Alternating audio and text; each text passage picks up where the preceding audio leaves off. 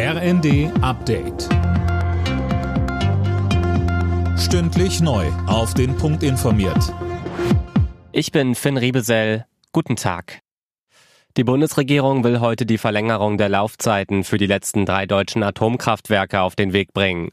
Nach dem Machtwort von Bundeskanzler Scholz soll die um dreieinhalb Monate verlängert werden. Sönke Röhling, da ist man sich in der Regierung jetzt auch einig. Ja, in der Regierung schon, was aber nicht heißt, dass die gesamte Koalition geschlossen dahinter steht. In den Fraktionen rumort es doch teilweise noch gewaltig. Die FDP hätte gerne eine Verlängerung bis 2024 gehabt, weil die Energiekrise vermutlich länger anhalten wird. Vor allem aber bei den Grünen sind viele sauer. Deshalb wird es spannend zu sehen, wie geschlossen die Koalition am Ende im Bundestag abstimmt. Um 15 Uhr ist das Ganze heute schon mal Thema im Bundestag. Die AfD hat dazu eine aktuelle Stunde beantragt. Wer gesetzlich krankenversichert ist, muss ab Januar offenbar doch 0,3 Prozent mehr zahlen. Das berichtet das RND. Zuletzt war eine Steigerung um 0,2 Punkte in Aussicht gestellt worden. Weil das Defizit der Krankenkassen aber größer ist als erwartet, reicht das aber nicht aus. Die Legalisierung von Cannabis in Deutschland nimmt Gestalt an.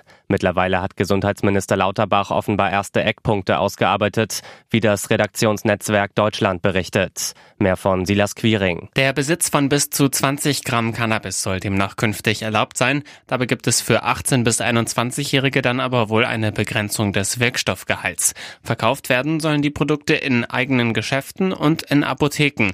Auch ein erlaubter privater Anbau von maximal zwei Pflanzen sei geplant.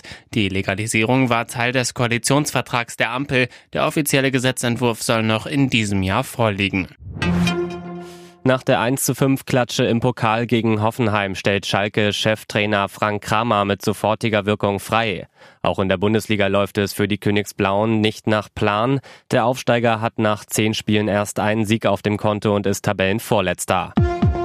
Alle Nachrichten auf rnd.de